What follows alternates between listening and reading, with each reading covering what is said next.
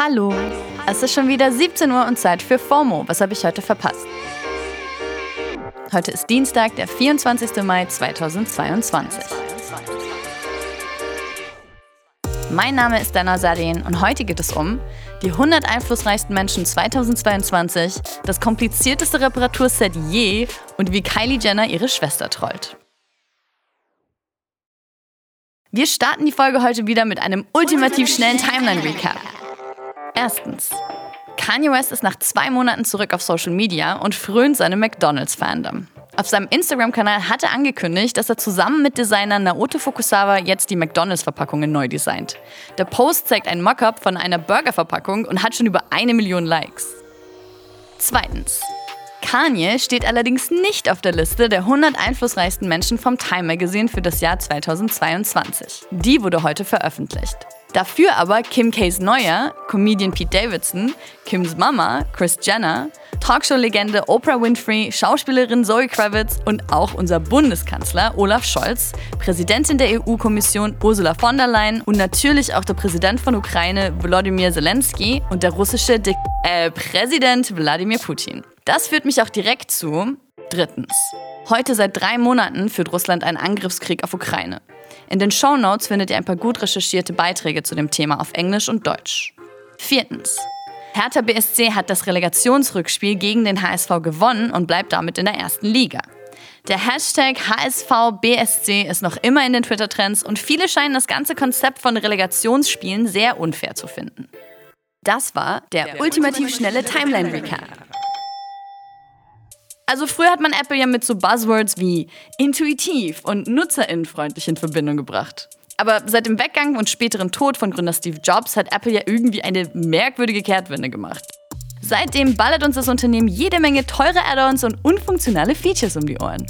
Und das musste jetzt auch Tech-Journalist Sean Hollister am eigenen Leib erfahren. Er hat versucht, seinen iPhone-Akku zu tauschen, darüber einen Artikel im Magazin The Verge geschrieben und ist damit dann ein bisschen viral gegangen. Also das war so.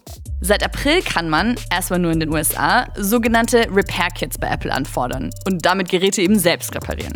Das hört sich ja erstmal sehr gut an, weil vorher konnte man ja noch nicht mehr Ersatzteile bestellen. Und überhaupt war eine Reparatur bei den meisten Apple-Geräten so umständlich, dass sich viele, wenn sie die Möglichkeit hatten, einfach eher ein neues Gerät gekauft haben, sobald was kaputt war. Und jetzt kommt also das revolutionäre Repair-Paket. Und der Artikel von Hollister dazu liest sich echt ein bisschen absurd. Er beschreibt da eben, wie er sich ein Kit bestellt, um den Akku von seinem iPhone 13 Mini auszutauschen. Bei einem iPhone Mini würde man ja eventuell erwarten, dass man halt auch einen kleinen Karton mit ein paar Mini-Schraubenzieher zugeschickt bekommt. Aber stattdessen hat Hollister zwei riesige Koffer bekommen, die einfach knapp 40 Kilo gewogen haben. Da waren dann literally eine halbe Werkstatt und eine fette Anleitung drin. Also die Bilder in dem Artikel sehen echt ein bisschen so nach Horror-Sci-Fi-Operationstisch aus. Und nachdem er sich da irgendwie durchgewuselt hat, hat sein Original-Apple-Handy halt noch nicht mal den Original-Apple-Akku erkannt, schreibt er. Nee, weil den musste er noch extra freischalten lassen. Aber er hatte ja kein Handy. Also musste er erstmal ein anderes Gerät herschaffen, mit dem er dann die Freischaltung anfordern konnte. Für Akku und Reparatur hat er zusammen scheinbar 130 Dollar bezahlt. Und weitere 1200 Dollar wurden auf seine Kreditkarte geblockt, die er wohl auch nur komplett zurückbekommt, wenn er das Kit innerhalb von sieben Tagen zurückschickt. So. Und all das hat ihn dann zu einer wenig überraschenden Schlussfolgerung gebracht. Will Apple eventuell gar nicht, dass wir unsere Geräte selber reparieren? ExpertInnen gehen davon aus, dass dieses Repair-Kit jetzt nur eine Reaktion auf die Right-to-Repair-Bewegung ist. Die setzt sich dafür ein, dass Unternehmen nur Produkte verkaufen dürfen, die sich reparieren lassen. Und die Bewegung hat auch Erfolg. Das EU-Parlament und einige US-Staaten haben sich schon für so ein Gesetz ausgesprochen. Damit soll eben mehr in Richtung Nachhaltigkeit und weg von unserer momentanen Wegwerfgesellschaft gegangen werden. Finde ich mega gut. Aber sorry, dieses Repair-Kit ist leider einfach für die Tonne